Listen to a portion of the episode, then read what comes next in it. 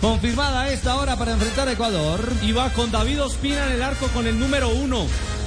Ustedes verán dónde lo colocan. Lo va a colocar de lateral derecho. Juan Guillermo Cuadrado. Uy. Mina, Mina y Cuesta como centrales. Mojica como lateral izquierdo. Barrios y Uribe. Juanfer Quintero. Díaz, Luis Fernando Díaz. Santos Borré y Dubán Zapata. Dos delanteros sin Falcao. Quintero por la derecha, Si va, evidentemente. si va de lateral derecho, Seba. Sí, claro, va de lateral ¿Será que no cuadrado. Juan Guillermo va de lateral derecho y Juanfer Quintero uno cree que arrancará desde la derecha, por lo menos se transformará en conductor. Muy parecido a lo que hizo contra Chile. Claro. Pero, pero ¿será que sí va Juanfer por esa banda de cuadrado? Como o- punto de partida. o como o punto de partida, eh, Jota. Eh, después con la libertad para enganchar hacia adentro y para ampliar su radio de Sí, acción. tendrá algunas obligaciones, comillas.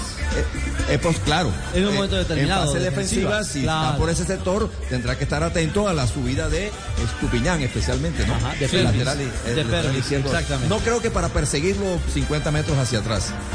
Lo ideal, lo ideal es que Colombia tenga tanta posición de balón y tenga tanta postura ofensiva y, y someta a Ecuador que Quinterito esté más dedicado el 90% a, funciones ofensivas que a funciones defensivas.